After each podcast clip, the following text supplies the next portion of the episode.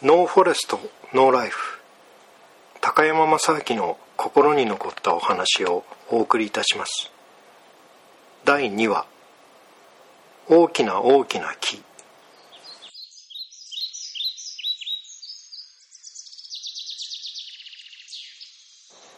大きな大きな木がありました。大きな木には大きな穴が開いていました。カンカン照りの天気の良い日子ウサギがぴょんぴょん走ってきました。あんまり元気に走ってきたので子ウサギはもうヘトヘトです。ああちょうどいい。ここで一休み。子ウサギは木の穴にぴょんと飛び込みました。穴の中はひんやりしていていい気持ち。子ウサギはすぐにすやすやと眠ってしまいました。そして子ウサギは夢を見ました。お母さんに抱っこをされている夢でした。夢から覚めると子ウサギはすっかり元気になっていました。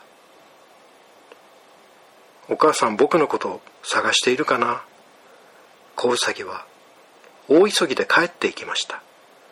次の日は大雨。狐が頭の先から尻尾までずぶ濡れで走ってきました。狐は友達と喧嘩をしてみんなのことが嫌いになっていました。狐はブルブルっと体を振ってひょいっと穴に飛び込みました。穴の中は暖かくていい気持ち。狐はすぐにスースーと眠ってしまいました。そして夢を見ました。みんなと仲良く遊んでいる夢でした。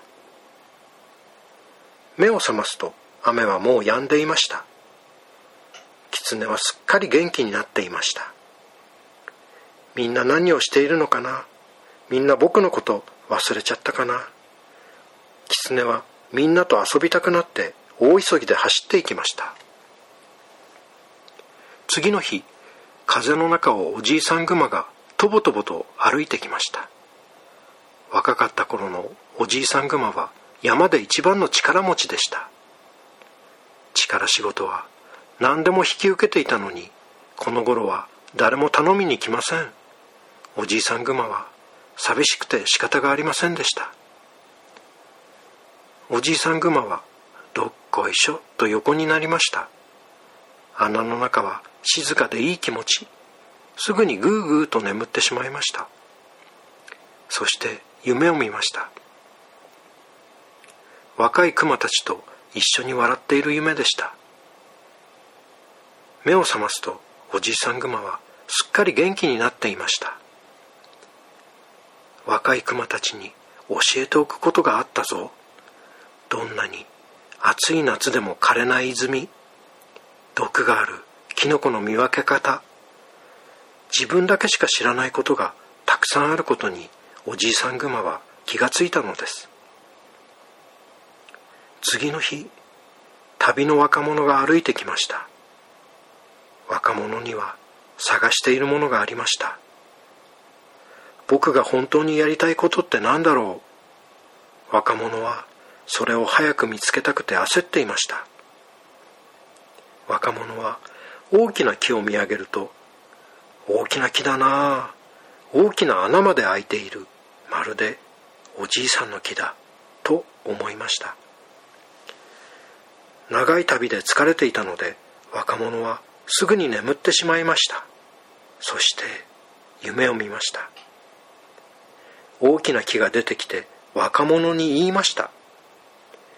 わしにも小さな木だった頃がある。その頃は早く大きくなりたくて焦っていた。でも大きくなるのは大変だった。風が吹けば吹き飛ばされそうになるし雨が降れば流されそうになる。そしてわしは気がついた。大きな木になるためにはしっかり根っこを張らなければならない。そして春が来て夏が来て少しずつ大きくなった。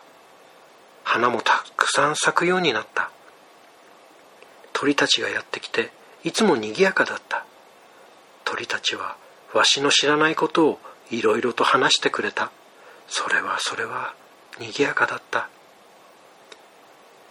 根っこさえしっかりしていれば枝を広げて花も実もたくさんつけることができる。根っこは誰にも見えないけどね。わしの話はこれでおしまい。わしが実をつけるのはこれが最後かもしれない。だけど本当に幸せだった。最後の秋にわしのところで休んでくれた旅人さんありがとう。次の日の朝若者は大きな木にお辞儀して言いました。ありがとうございました。